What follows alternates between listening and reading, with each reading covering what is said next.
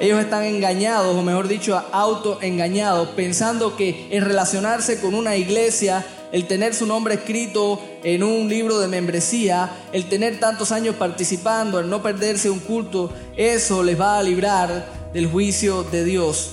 Y Pablo nos está mostrando aquí que la única manera en que nosotros llegamos a ser pueblo de Dios es por la fe en Jesucristo. Y esa confianza en Cristo, a través de la obra del Espíritu, crea un cambio en nuestras vidas que es visible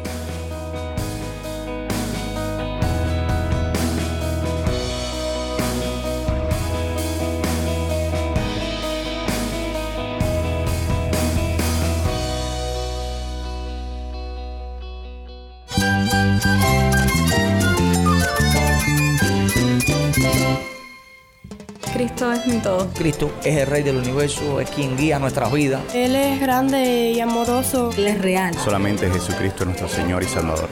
Es mi guía quien me fortalece. En Cristo Jesús hay esperanza, hay paz. Y nuestro Dios es un Dios de rescate. Estás escuchando a El Faro de Redención. Cristo desde toda la Biblia para toda Cuba y para todo el mundo.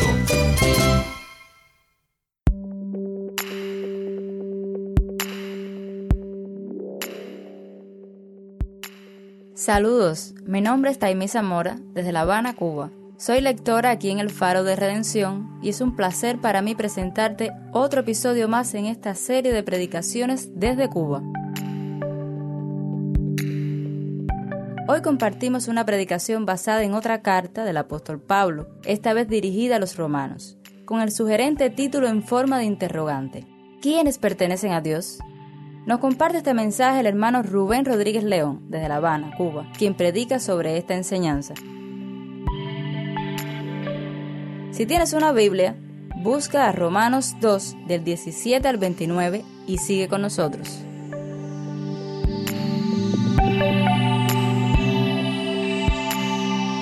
Romanos 2, 17 al 29. Dice allí la palabra del Señor. He aquí, tú tienes el sobrenombre de judío y te apoyas en la ley y te glorías en Dios y conoces su voluntad e instruido por la ley apruebas lo mejor y confías en que eres guía de los ciegos, luz de los que están en tinieblas, instructor de los indoctos, maestro de los niños, que tienes en la ley la forma de la ciencia y de la verdad. Tú pues, que enseñas a otro, ¿no te enseñas a ti mismo? Tú que predicas que no se debe hurtar, ¿hurtas? Tú que dices que no se ha de adulterar, adulteras. Tú que abominas de los ídolos, cometes sacrilegio. Tú que te jactas de la ley, con infracción de la ley deshonras a Dios, porque como está escrito, el nombre de Dios es blasfemado entre los gentiles por causa de vosotros. Pues en verdad la circuncisión aprovecha si guardas la ley, pero si eres transgresor de la ley, tu circuncisión viene a ser incircuncisión.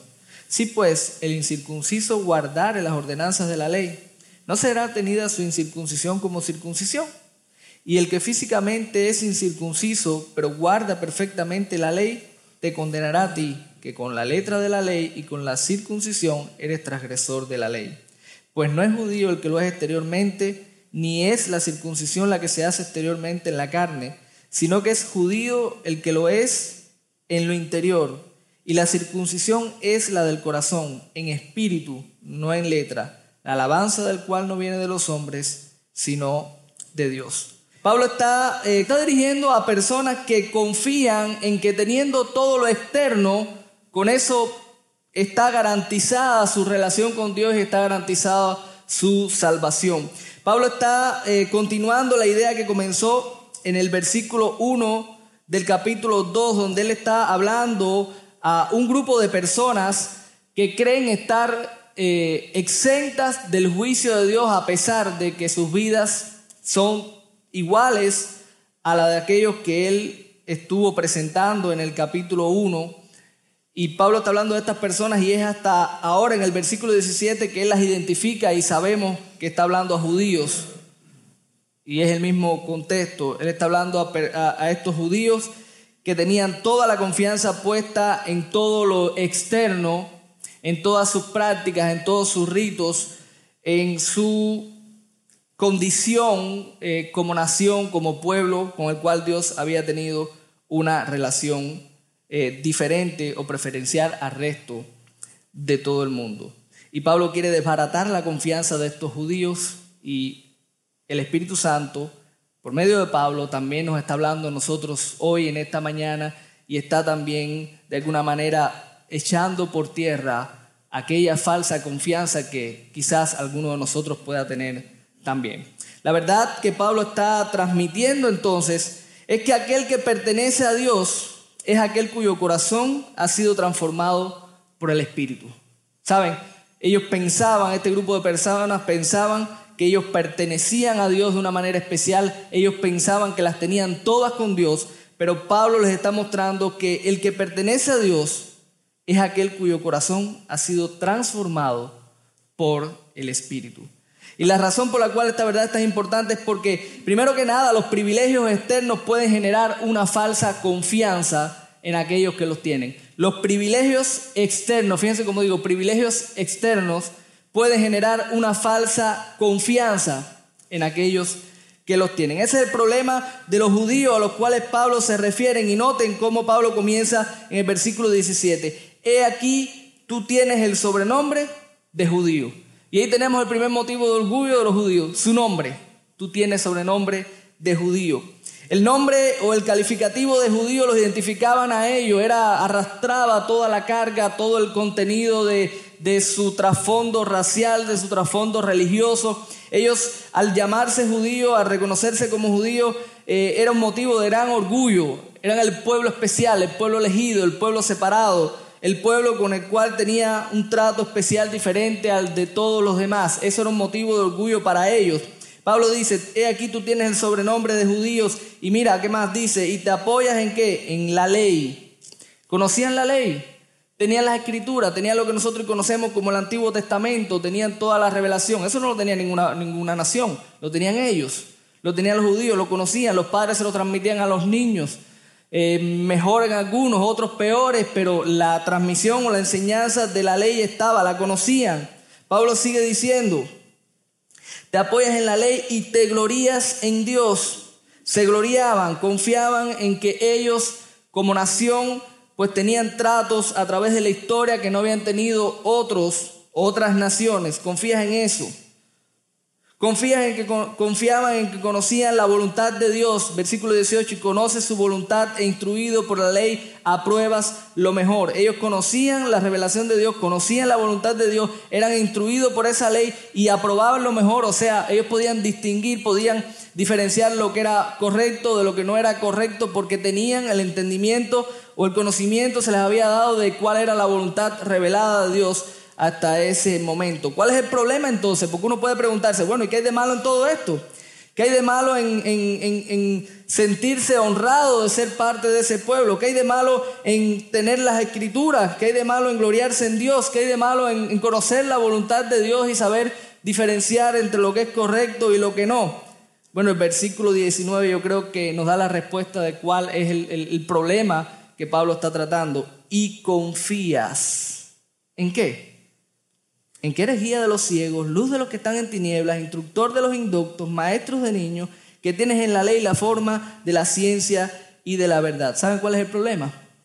Que ellos confiaban en que todas estas cosas eran lo que los hacían a ellos diferentes, especiales, y que por todas estas cosas ellos escapaban de ese juicio que Pablo está anunciando, de esa ira de Dios que Pablo está anunciando contra el pecador. Ellos confiaban, bueno, yo tengo todas estas cosas, nosotros somos los guías de los ciegos, nosotros somos los instructores, los maestros de aquellos que no tienen la ley. Nosotros confiamos en todas estas cosas. Ese era su motivo de confianza. Las cosas externas, su trato, el trato especial de Dios para con ellos, todo eso que rodeaba lo que era su cultura, su religión, esa era su confianza. Y ya usted está entendiendo por qué esto es tan peligroso. Su confianza no estaba en Cristo, su confianza no estaba, por eso no podían escuchar. Pablo quiere que ellos conozcan al Señor, Pablo quiere que la salvación llegue a ellos, pero tienes que derrumbar los altares, tienes que derrumbar los muros que están impidiendo que ellos puedan ver a Cristo, porque ellos están confiando en todas estas cosas. Mis hermanos, esa es la realidad perenne por los siglos de los siglos hasta que el Señor venga, por tiempo y tiempo hasta que Él venga, esa es y será la realidad de muchas personas. Yo quiero hacerle un ejercicio en esta mañana, yo quiero parafrasear un poco este texto y quiero quitar la palabra judío y quiero ponerle la palabra cristiano y vamos a ver cómo suena. Es aquí tú tienes el sobrenombre de cristiano y te apoyas en las escrituras y te glorías en Dios y conoces su voluntad e instruido por las escrituras apruebas lo mejor.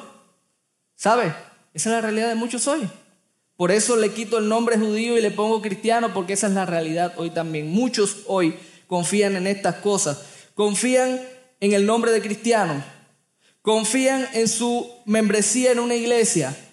Algunos van al punto, al punto de pensar que su denominación es la mejor de todas las demás.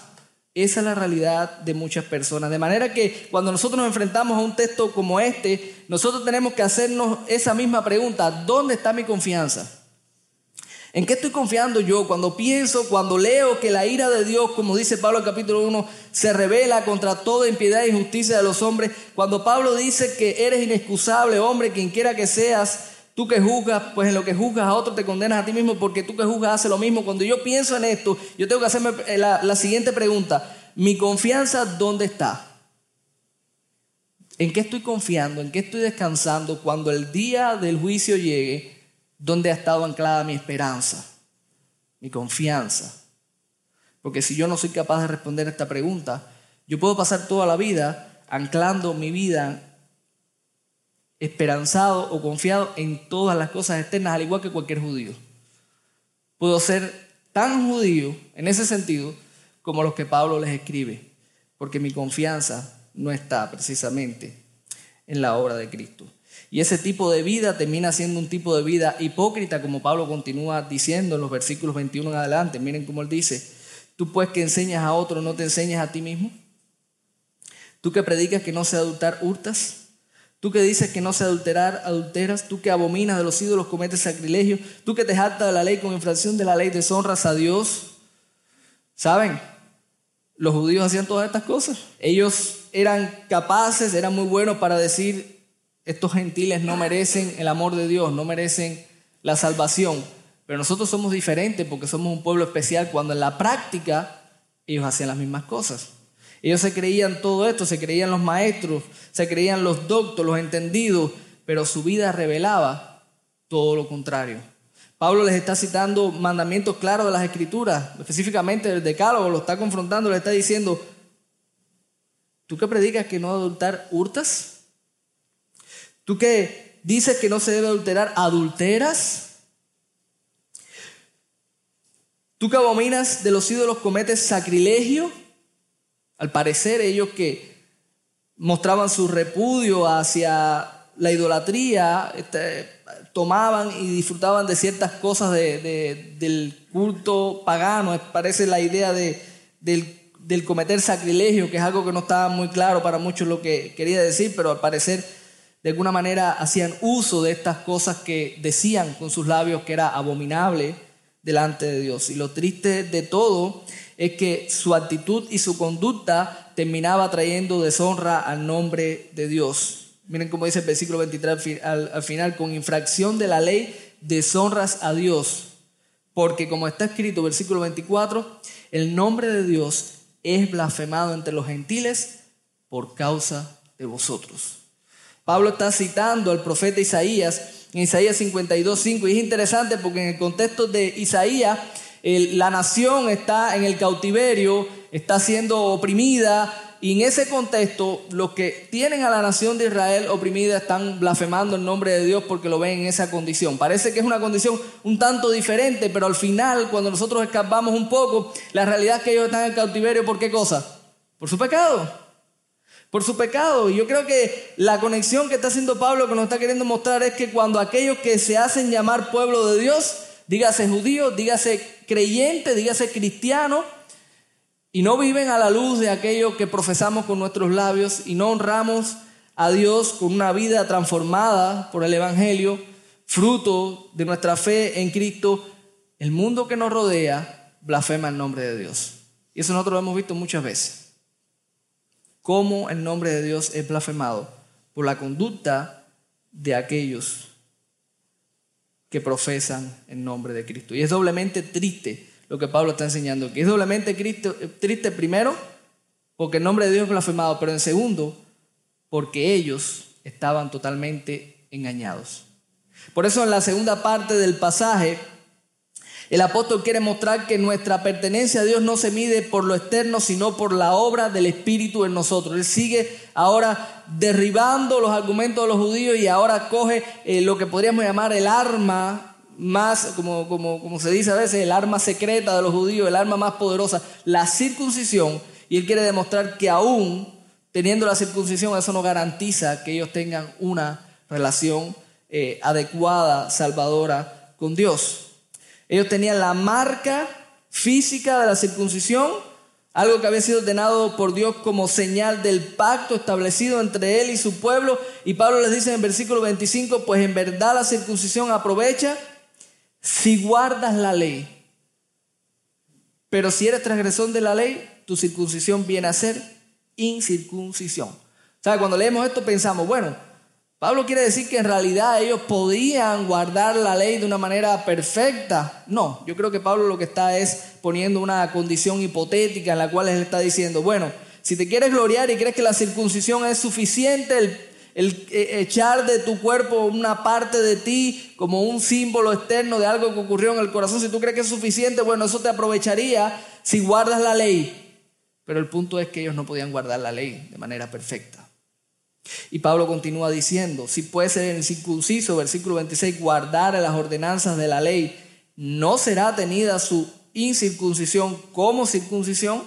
Y el que físicamente es incircunciso, pero guarda perfectamente la ley, te condenará a ti que con la letra de la ley y con la incircuncisión eres transgresor de la ley. ¿Qué está diciendo Pablo? Está mostrando situaciones hipotéticas. Eso te serviría si tú guardaras la ley, pero no lo haces.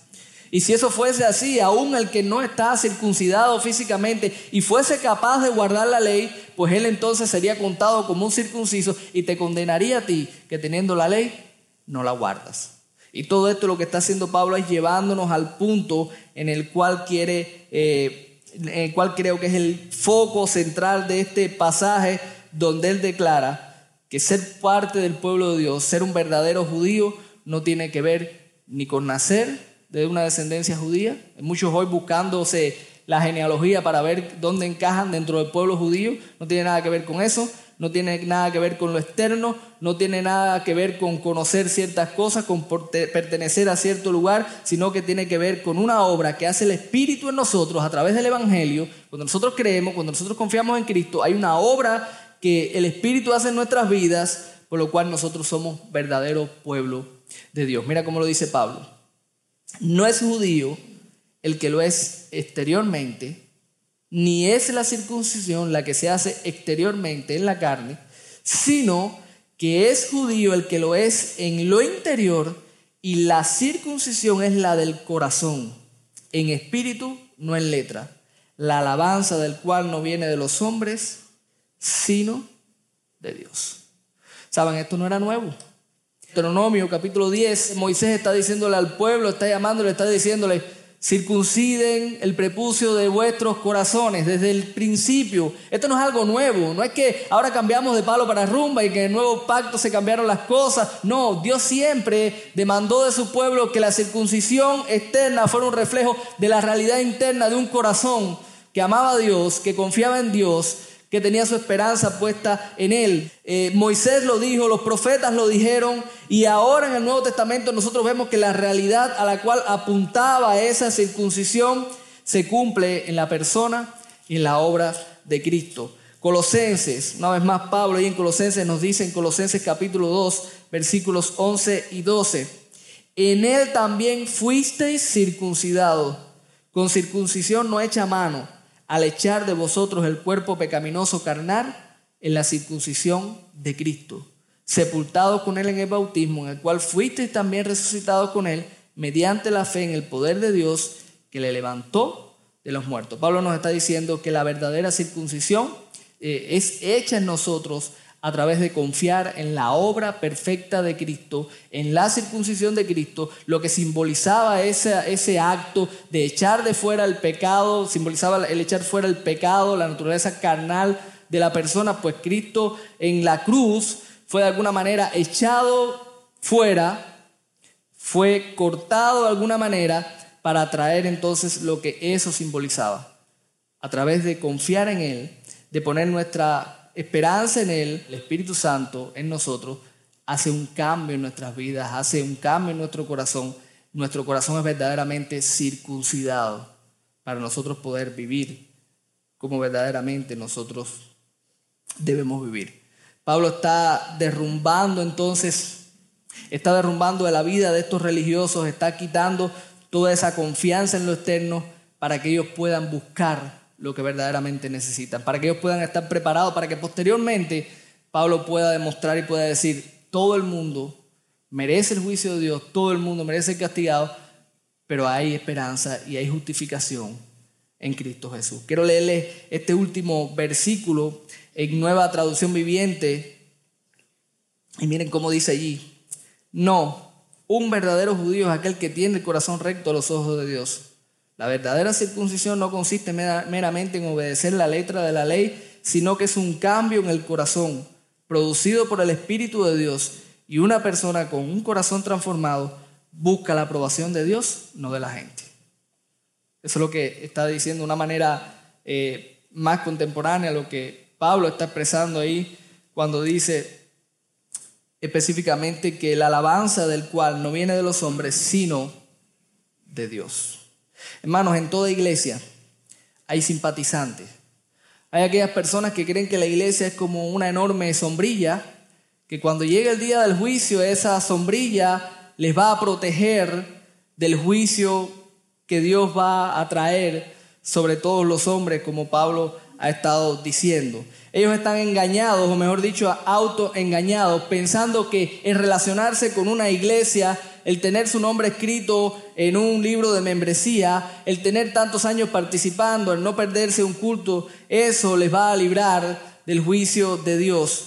Y Pablo nos está mostrando aquí que la única manera en que nosotros llegamos a ser pueblo de Dios es por la fe en Jesucristo. Y esa confianza en Cristo a través de la obra del Espíritu crea un cambio en nuestras vidas que es visible para otros precisamente que nos rodea. Y alguien puede decir, pastor, sí, pero recuerde, ese pasaje le está hablando a los judíos.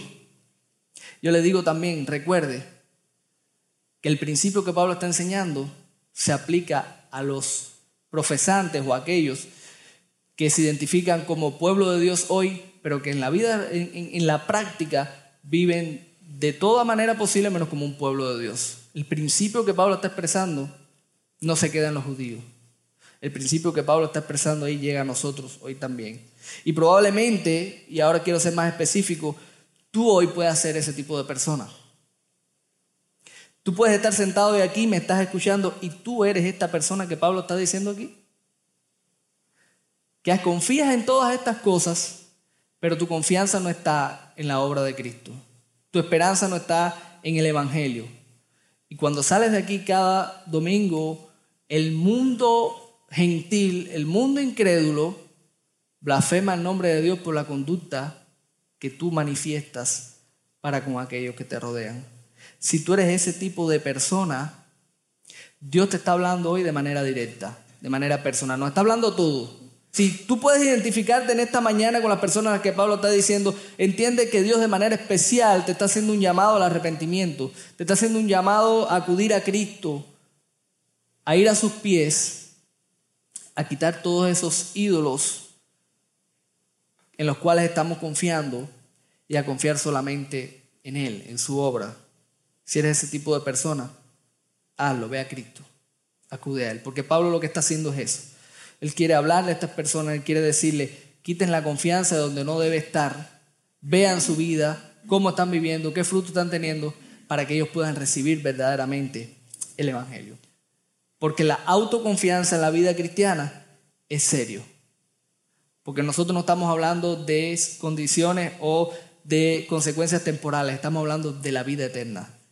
Estamos hablando de la esperanza que nosotros tenemos. Estamos hablando de un día en el cual Dios va a traer juicio a este mundo.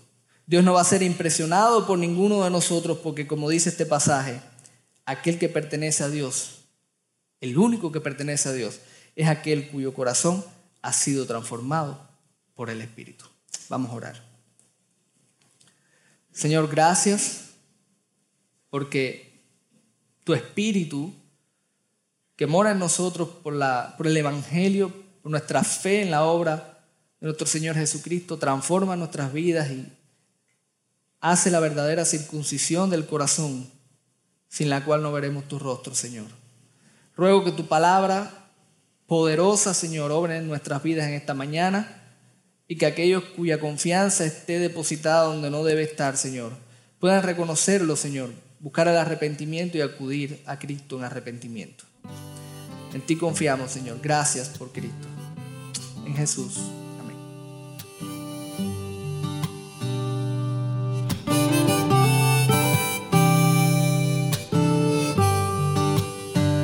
Quiero servirte, oh Dios. Quiero agradarte, oh Dios, con el corazón.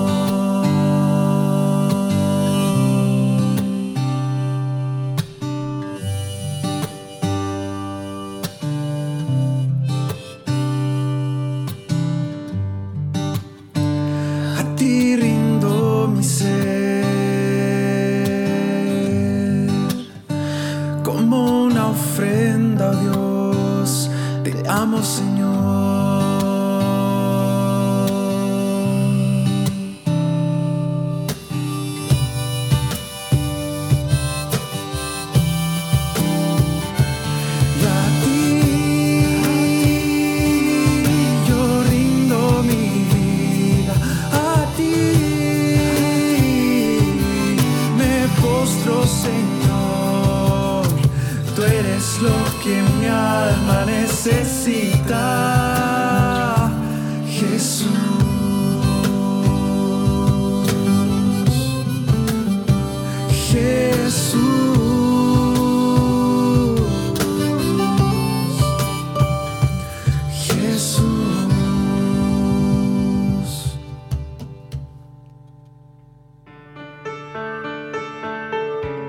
Muchas gracias por acompañarnos hoy en el Faro de Redención.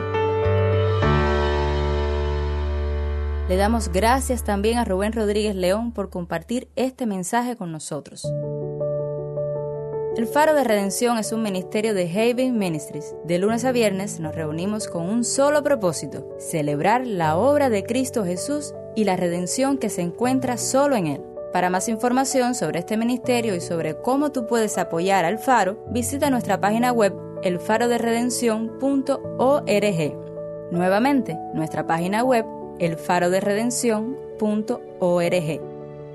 También nos puedes encontrar en las redes sociales, en Facebook, Instagram, Twitter, solo busca el Faro de Redención. Mándanos un correo electrónico a ministerio arroba elfaroderedención.org. Nuevamente, nuestro correo electrónico es ministerio arroba elfaroderedención.org.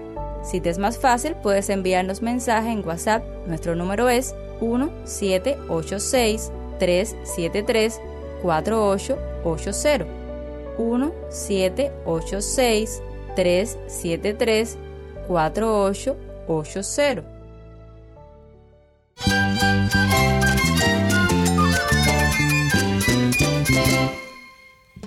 Soy Taimi Zamora y te invito a seguirnos en los próximos episodios de esta serie de predicaciones desde Cuba. Muchas gracias por escucharnos y que Dios te bendiga.